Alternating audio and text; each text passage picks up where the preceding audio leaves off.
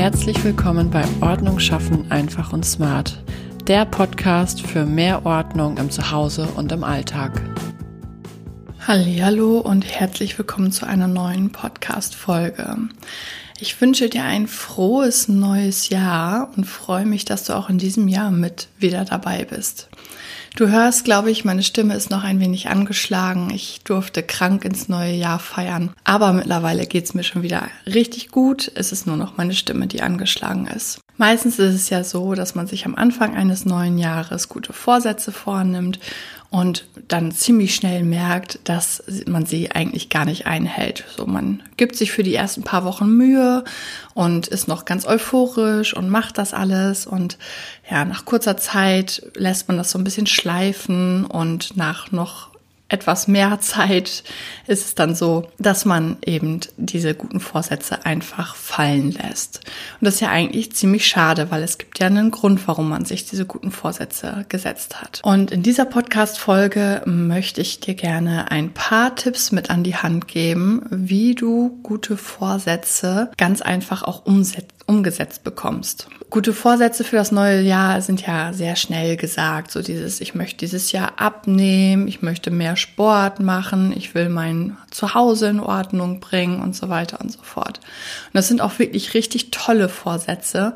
Nur meistens ist es ja, wie gesagt, so, man kommt ziemlich schnell wieder in seinen alten Trott zurück. Und das hat auch einen ganz bestimmten Grund. Der erste Grund ist, dass man sich selbst das Warum gar nicht so richtig bewusst gemacht hat.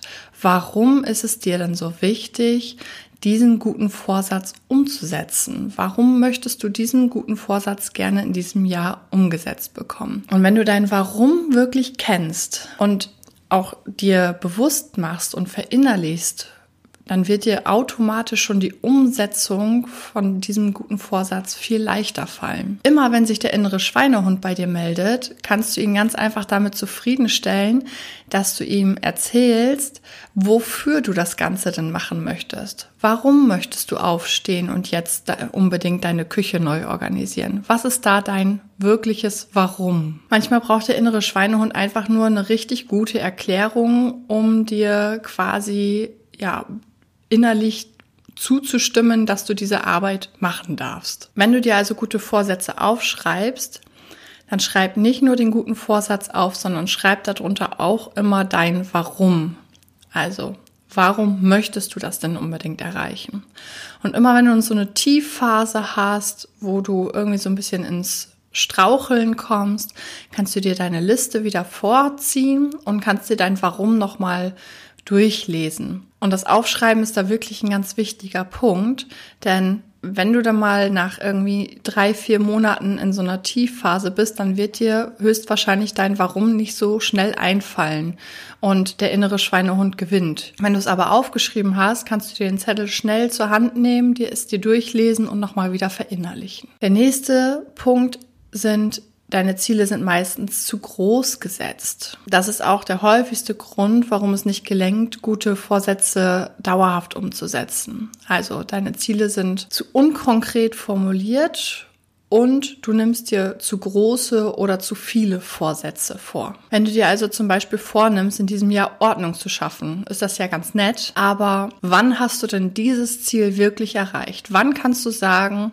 okay, ich habe meinen guten Vorsatz erledigt, ich habe Ordnung geschaffen? Es ist also viel besser, seinen guten Vorsatz viel, viel konkreter zu formulieren. Es ist also besser zu sagen, in diesem Jahr möchte ich mein Zuhause so umgestalten, dass ich und meine Familie sich darin wirklich wohlfühlen. Ich möchte freie Flächen und freien Boden haben, ohne dass die Schränke einfach nur vollgestopft sind und ich jeden Tag zwei Stunden zum Aufräumen brauche, damit am Abend dieser Zustand wiederhergestellt ist. Ein solches Ziel ist viel konkreter. Du kannst das sogar noch mehr konkretisieren, indem du das auf einzelne Räume beziehst siehst, weil vielleicht ja schon einige Räume sehr zufriedenstellend sind, dass du sagst, ich möchte das in meiner Küche erreichen, dass ich viel weniger Zeit brauche beim Kochen, Aufräumen, Putzen und so weiter und so fort. Dass du halt ein konkretes Ziel formulierst, das dir dabei hilft, dann auch irgendwann sagen zu können, okay, ich habe mein Ziel jetzt erreicht. Und dieses konkrete Ziel unterteilst du nachher in kleinere Häppchen, die du so dann aufteilen kannst. Und so wirkt das Ganze nicht wie so eine riesige Mammutaufgabe, sondern wie etwas, das man wirklich erreichen kann. Und was wirklich auch noch wichtig ist, übernimm dich nicht.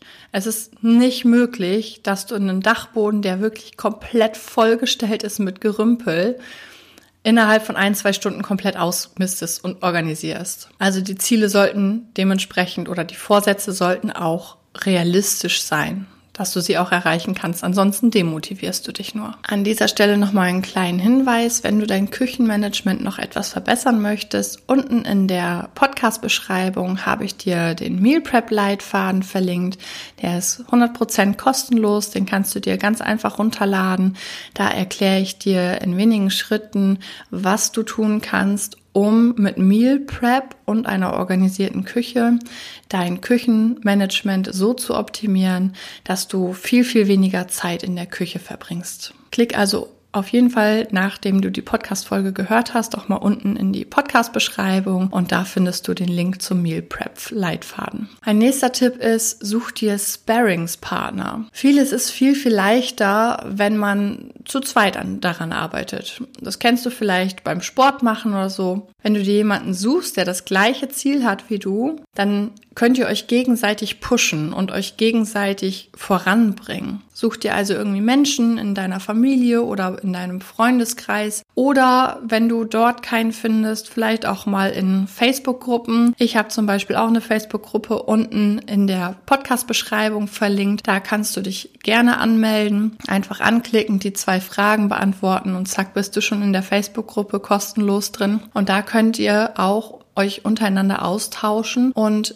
ja, euch gegenseitig pushen, wenn das Motivationstief mal da ist oder wenn die Inspiration fehlt, wie man an einer gewissen Stelle im Haus Ordnung schaffen könnte, dann kann man sich mit solchen Sparringspartner, also Menschen, die das gleiche Ziel haben wie du, viel, viel leichter motivieren und ja, man kann sich gegenseitig auch mal, ich sag mal, so einen kleinen Tritt in den Allerwertesten verpassen, wenn der innere Schweinehund mal wieder versucht zu gewinnen. Mir hilft das zum Beispiel auch beim Sport. Das ist echt eine Aufgabe, die mache ich nicht gerne. Ich, ich bin kein Sportfan. Das war ich nie. Das ist nie so mein Ding gewesen. Aber ich weiß, dass das gut für mich ist und dass ich das machen sollte. Deswegen habe ich mir da sogar drei Mädels gesucht. Wir haben uns mit drei Mädels zusammengetan und wir machen das zusammen. Und wenn eine dann absagt, dann sagt sie nur ab, wenn wirklich ein ganz, ganz triftiger Grund da ist, weil zum Beispiel das Kind krank geworden ist oder sonst irgendwas. Aber ansonsten traut sich keiner wirklich abzusagen, wenn alle anderen anderen zugesagt haben. Und das ist so dieses, ja, sich gegenseitig voranbringen. Und selbst wenn mal einer absagt, dann weiß ich, es sind immer noch zwei andere da,